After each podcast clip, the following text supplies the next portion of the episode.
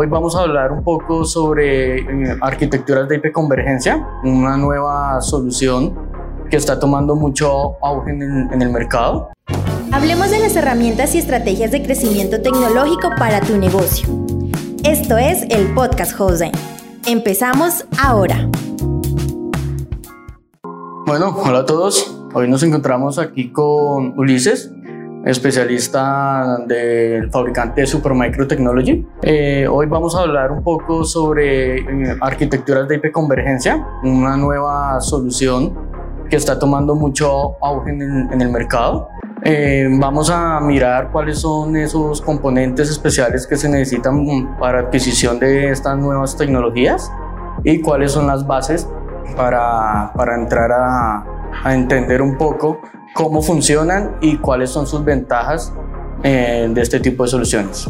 Bien, un gusto, un placer, ¿cómo están? Eh, una vez más acá con los amigos de HostDime Colombia, hablando un poco de esta arquitectura y tecnología que se llama hiperconvergencia, ¿sí?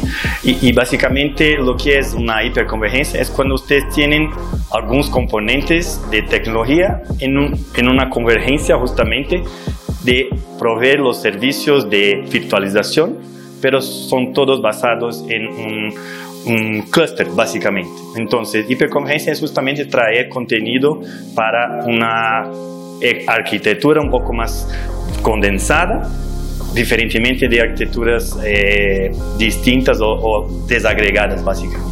Bueno, Ulises, eh, ¿cuáles son las ventajas de tener este tipo de soluciones hoy en el mercado? Sí, yo pienso que una de las mejores ventajas son tener una, una, flexibilidad cuando se compara con otras tecnologías de almacenamiento y virtualización, ¿sí?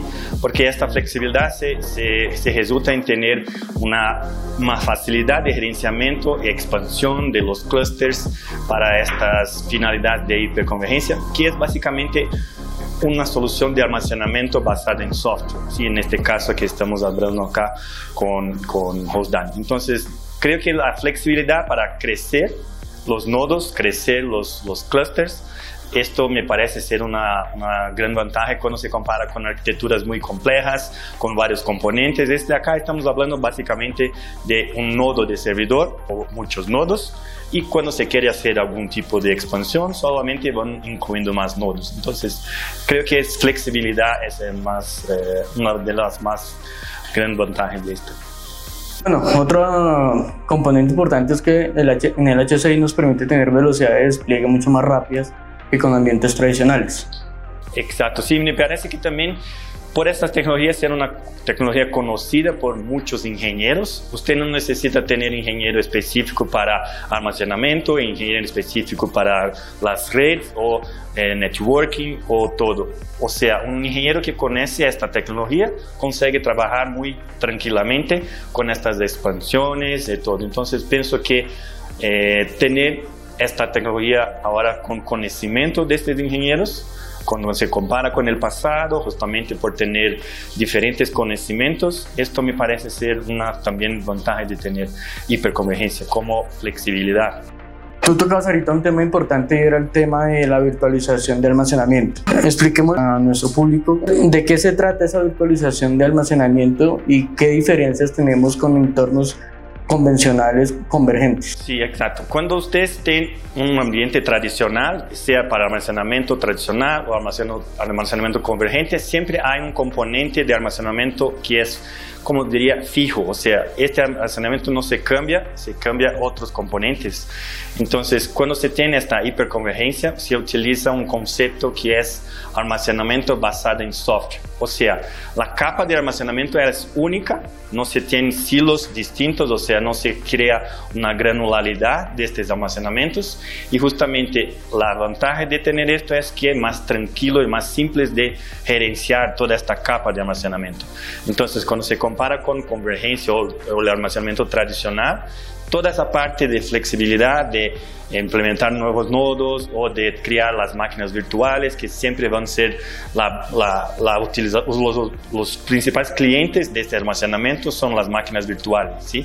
O sea, entonces estos son todos conectados y todos eh, interligados para facilitar Mientras cuando ustedes tienen una arquitectura que es segregada, cada componente se puede fallar de una manera eh, separada, pero en estos casos, como son varios nodos para crear justamente esta alta disponibilidad, se tiene una facilidad muy larga de esta cuestión de, disponibilidad, básicamente.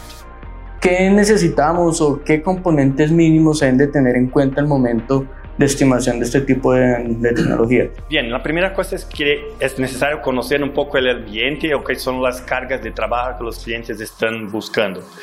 Y con esto vamos a saber cuántas máquinas virtuales y qué tipo de máquinas virtuales en términos de sistemas operativos, de aplicaciones que van a utilizar.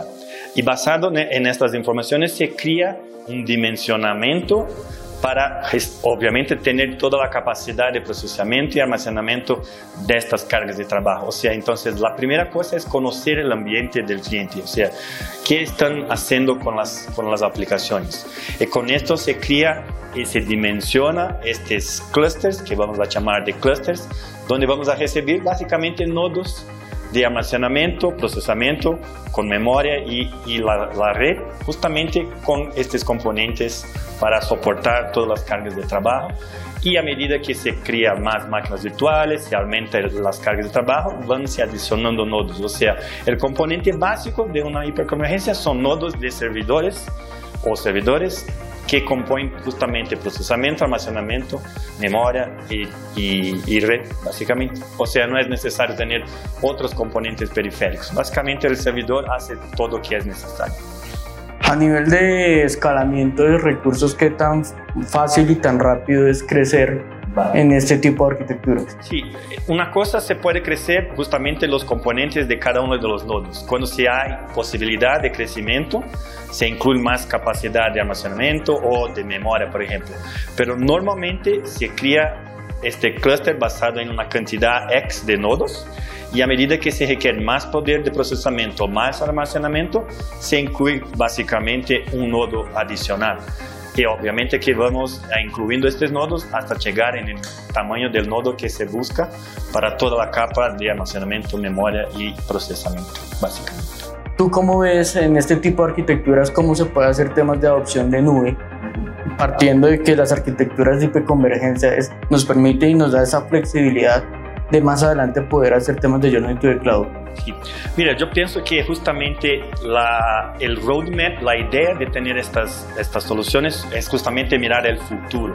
El futuro siempre se, se basó en, en, en, en las nubes, en, en, el cloud.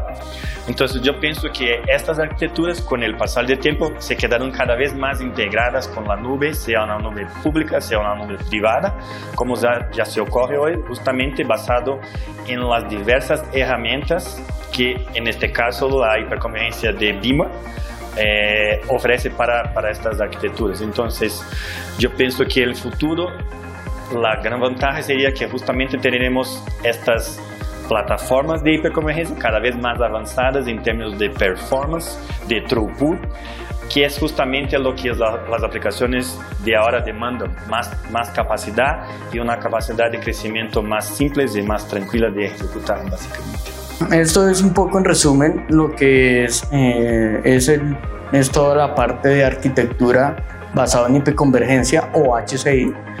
Como bien lo decía el compañero Ulises, esto es cómputo eh, especializado para despliegue de soluciones virtualizadas, donde se virtualiza toda la capa de hipervisor y la capa de almacenamiento, donde se logra tener un en bloque un sistema de alto performance para hospedar cargas de trabajo del cliente. Todos los el dimensionamiento de este tipo de soluciones parte efectivamente de un buen levantamiento de información, sabiendo cómo se operan las, las cargas, cómo es su performance a nivel de, de recursos de cómputo y las diferentes dependencias que se tienen a nivel de aplicación con bases de datos para así mismo poder garantizar el performance a nivel de, de, la aplicación. Estas, este tipo de arquitecturas son arquitecturas que son flexibles y aparte de su flexibilidad permiten hacer toda la parte de despliegues mucho más rápidos, lo cual garantiza que en un proceso de migración en ambientes homogéneos sea mucho más rápido el despliegue de este tipo de cargas. Eh, después de este tipo de despliegues, tiene una gran interoperabilidad este tipo de arquitecturas con sistemas de nube pública, donde los procesos de migración de, y adopción de nube permiten llevar cargas eh, a nubes públicas basadas en este tipo de arquitectura, lo cual garantiza esa flexibilidad a nivel de recursos de compra. Exacto. Y, justamente estamos trabajando acá con nuestros amigos de Hostdan Colombia en proveer estas arquitecturas para los clientes de acá que están buscando algo más moderno, buscando migrar arquitecturas más eh, antiguas para este nuevo o no es nuevo, pero este nuevo tipo de arquitectura en, estos data centers acá de, de Muchas gracias, Ulises. Un gusto. Acabas de escuchar un podcast de Jose. Te esperamos en un próximo capítulo. Suscríbete al canal donde nos escuchas y búscanos donde sea que te encuentres. josein.com.co